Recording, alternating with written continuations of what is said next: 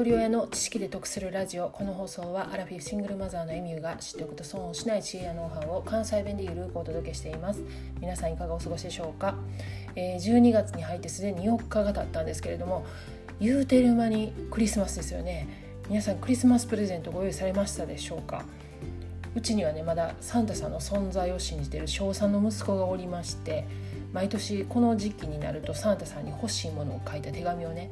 家の中に貼り付けてるんですけれどもこの間ね「ママ封筒ちょうだい」って言うから私も何も考えずにその茶封筒を渡したんですよね。それでそれがどうもサンタさんへの手紙を入れる封筒やったみたいで。でそれにね手紙を入れてるんですけれどもその宛名書きのところにね「サンタさんへ」って書いてその横にね「ベランダに置いといて」って書いてるんですよね。なんで？と思って。ベランダに置いといてっていうのもあれやけれどもその置いといてって息子から見た時のそのサンタさんの立ち位置ってどういう存在なんかなと思ったんですけれども、まあ、その封筒にねその欲しいものを書いた手紙を入れてます。で親としてはねその欲しいものを用意しないといけないんですけれども、まあ、以前からねちょくちょくその任天堂のスイッチが欲しいっては言うてたんですよね。でそれをそのプレゼントの手紙に書くっていうんですね。でねその任天堂のスイッチってその本体とソフトとなんかこう備品みたいなこういろいろ合わせるとね34万するんですよ。で私にはねこのクリスマスプレゼントに3万も4万も出せないんですよね。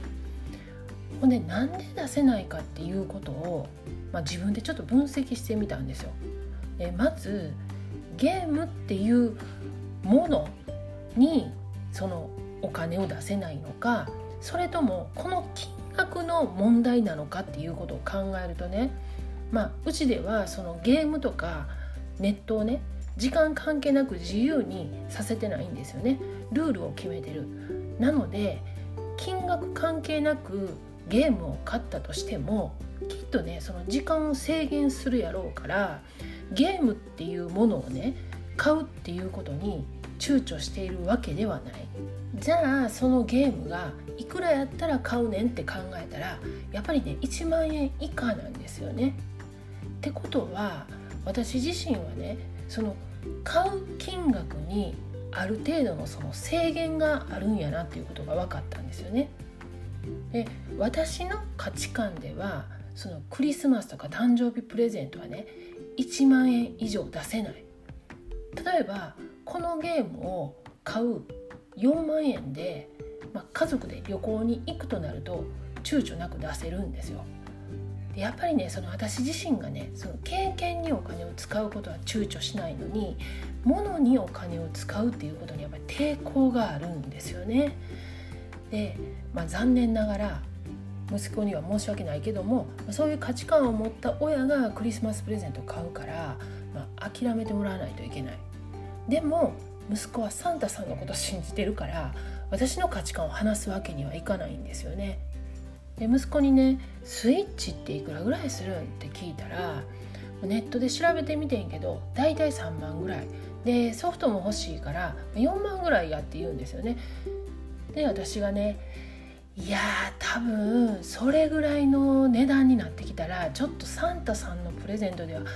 無理やと思うでって言うたんですよ。ほんならね息子がね「いや大丈夫や」って「何々君も何々君もあのサンタさんのプレゼントでスイッチもらってん」って言われたんですよね。でうわどうしようと思ってでね考えた挙句息子に言ったのはねあの一応サンタさんってその家の年収によってそのプレゼントがの金額って変わってくんねんって言ったんですよ。え？ー、って言って年収って分かるって言ってその家が稼いでくるお金。だその稼いでくるお金によってそのプレゼントって金額変わるらしいねんって言って。で多分何々君とこも何々君ところも多分年収500万以上はあると思うねんって。でもうちなママしかおれへんやろって言ってママそんな年収あれへんねんって言って言ったらえじゃあ去年もらったったプレゼントの金額を調べるっていうんですよ。で去年はねあの天体望遠鏡やったんですよね。多分1万円ぐらいやったんです。でそれ自分で調べてあ1万円やって言うんですよ。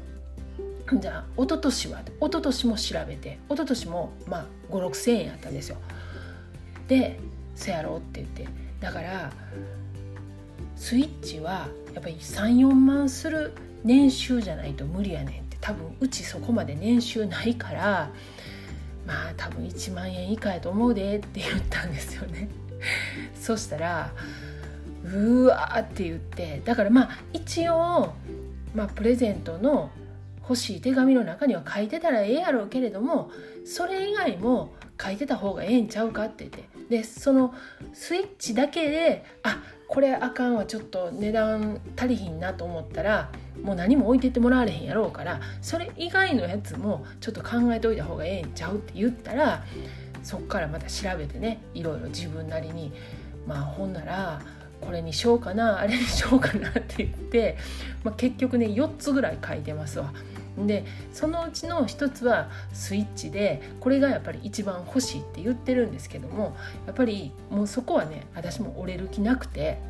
もうそれはねしゃあないと思っててもうその家のルールとかその家の事情であったりでその親が持ってる価値観っていうのがあるからもうそこはねもう子供が生まれてきた家が 親がそうやったっていうだけの話であってでまあそのゲームに関しては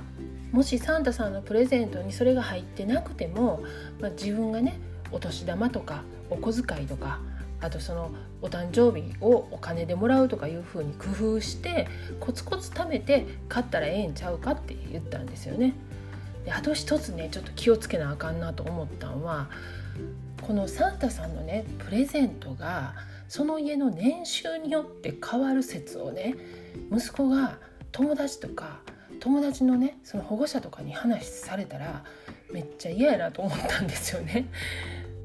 まあでもねそれも事実やし、まあ、そんなんでねなんか思われてもそれはその我が家の価値観やからほんでまた近いうちにねそのサンタさんの存在にも気づくやろうしねで大人になったらこういうことも笑い話になるんちゃうかなって思ってるんです。で今時こんな家庭はないかもしれないんですけれども年収で変わるサンタさんのプレゼント説よかったら参考にしてみてください。で過去回336回でサンタさんへの実験とお金の壁という配信をしています。で去年この配信でねそのサンタさんの存在っていうことを信じてるのは、まあ、今年で最後かなっていうようなことを言ってるんですけれどもまた今年もまだサンタさんの存在を信じてるみたいなのでもしかしたら今年が最後になるかなって思っています。概要欄にリンク貼っておきますのでよかったら合わせて聞いてみてください。では最後までお聴きいただきありがとうございました。今日も笑顔で。